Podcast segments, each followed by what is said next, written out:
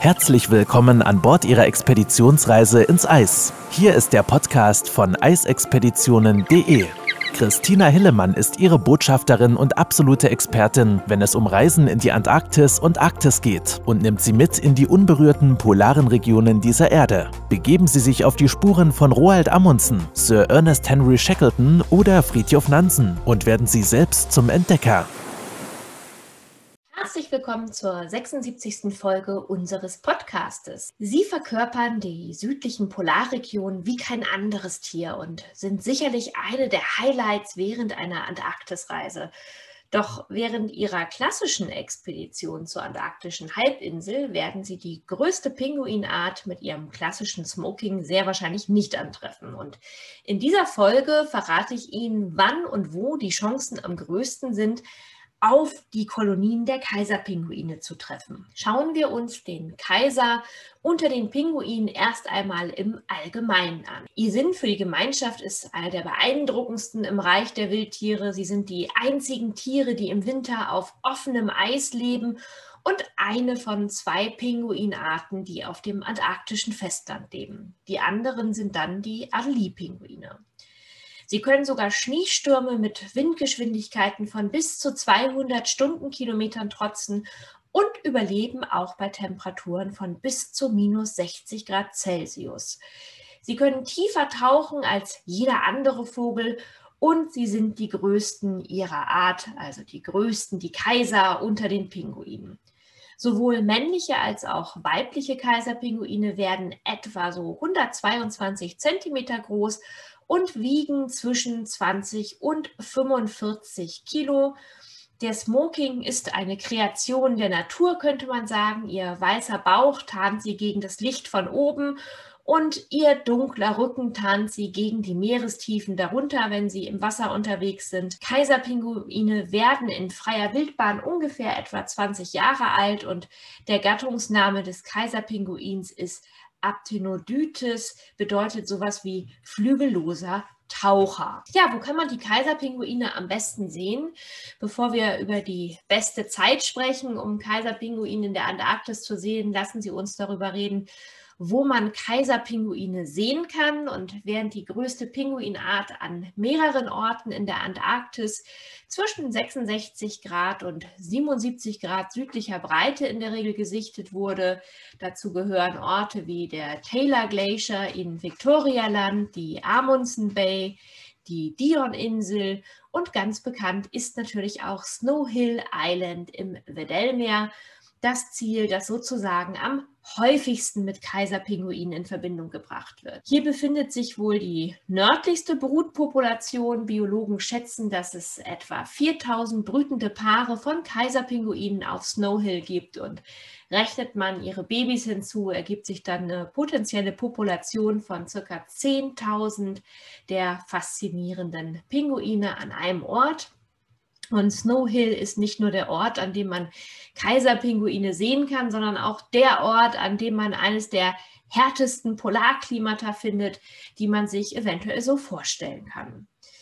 Ja, Snow Hill ist eine größtenteils Schnee- und eisbedeckte Insel mit einer Länge von circa 33 Kilometern und einer Breite von etwa 12 Kilometern direkt vor der Ostküste der antarktischen Halbinsel gelegen, relativ abgelegen und auch schwer zu erreichen.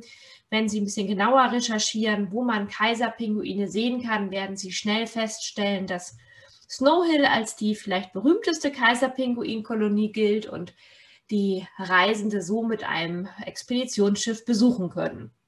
Aber auch da ist natürlich eine Herausforderung da, Snow Hill zu erreichen. Das schaffen tatsächlich nur eine Handvoll Reisende.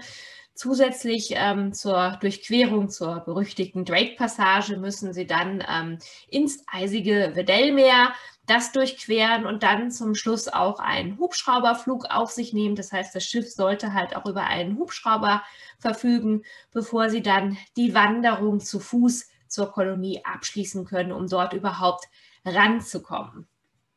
Eine Reise ins Rossmeer dagegen ähm, bietet dann ebenfalls die Sichtung, ähm, da sie hier dann einzelne Kaiserpinguine zum Teil auch gut entlang der Eiskante, zum Beispiel der Amundsensee, sehen können. Ja, anders als ihre Artgenossen beginnen Kaiserpinguine, die als eine der wenigen seriellen Monogamisten in freier Wildbahn bekannt sind, im März oder im April mit der Balz. Das Weibchen legt dann ihr einziges Ei, normalerweise im Mai oder im Juni.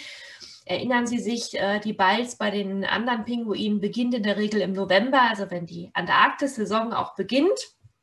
Und es gibt dann auch keine weiteren Materialien, um Nester zu bauen, wie Sie es von den Eselspinguinen, Zügelpinguinen zum Beispiel kennen. Kaiserpinguine brüten und legen ihre Eier tatsächlich auf dem Eis. Aber wie die Eier jeder Art müssen sie warm gehalten werden und daran haben sich die Kaiserpinguine im Laufe der Zeit ganz gut angepasst.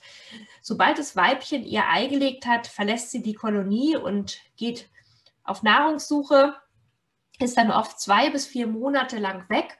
Bevor sie das tut, übergibt sie dann das Ei ihrem männlichen Partner, der es dann ja ganz zärtlich auf seine Füße legt und mit seiner Haut- und Fettfalte sozusagen bedeckt, einer warmen gefiederten Haut, die oft auch als Brutbeutel bezeichnet wird. Und die Frage, zu welcher Jahreszeit ein Kaiserpinguin Eier legt, ist dann ein guter Ausgangspunkt, vor allem wenn sie unbedingt Küken sehen möchten. Die Brutzeit ist dann im antarktischen Winter, also wirklich entgegengesetzt. Als nächstes müssen wir erstmal verstehen, wie das Ausbrüten der Kaiserpinguineier überhaupt funktioniert. Wenn die Mutter doch für einen längeren Zeitraum auf Nahrungssuche ist, wie eben schon kurz erklärt, hat das Männchen das Ei in seiner Hautfalte, aber wie es da überleben kann, ist natürlich die andere Frage. Er hat tatsächlich die Möglichkeit, nicht auf Nahrungssuche zu gehen mit dem Ei unter seiner Hautfalte. Das heißt, er muss so lange ausharren und in der Zeit frisst das Kaiserpinguinmännchen tatsächlich auch nicht. Er nimmt also keine Nahrung zu sich, während er das Ei ausbrütet, sondern verlässt sich wirklich auf sein vorher angesammeltes Körperfett, das er über den Sommer angesammelt hat. Und normalerweise verliert das Männchen dann tatsächlich auch etwa 45 Prozent seines Körpergewichts während der Zeit. Dann haben die Kaiserpinguine natürlich eine ganz weitere spannende Funktion und sind von der Natur beschenkt worden. Denn interessanterweise haben sie zum einen eine sehr gesellige Art und Weise entwickelt, ihre Körperwärme aufrechtzuerhalten und auch um die Eier während der Brutzeit zu schützen und warm zu halten. Im Gegensatz zu einigen anderen Pinguinarten, die eher dafür bekannt sind, sich zu zanken und um den Nistplatz zu konkurrieren, bilden Kaiserpinguine tatsächlich so einen, einen gemeinschaftlichen Haufen sozusagen zu Hunderten und Tausenden, um sich warm zu halten. Das heißt, sie schieben sich umher, sodass jeder Kaiserpinguin an den kälteren äußeren Rändern des Haufens auch seinen Platz einnimmt und sich dann in die wärmere Mitte vorarbeitet, wobei jedes Männchen dann mal an die Reihe kommt. Das heißt, man rotiert sozusagen.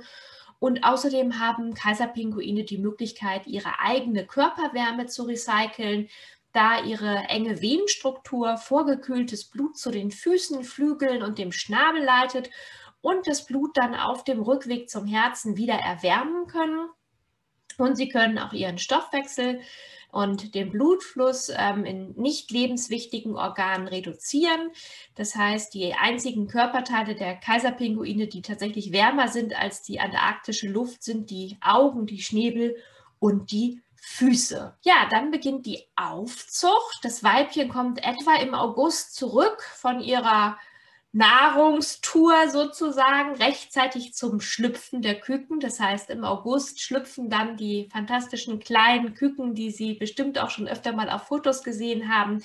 Dann übernimmt das Weibchen die Fütterung und so, dass das Männchen dann wieder auf Suche gehen kann und dringend natürlich auch seine Körperreserven wieder auf und seine Energie aufladen kann mit der benötigten Nahrung. Beide Eltern ziehen dann die Küken gemeinsam auf. Idealerweise wäre Oktober oder November natürlich der beste Monat für eine Reise in die Antarktis, um Kaiserpinguine auf Snow Hill zu sehen. Das liegt vor allem an den Wetter- und Eisbedingungen, die es ab dann einem Expeditionsschiff erlauben, durch das eisbedeckte Weddellmeer zu fahren.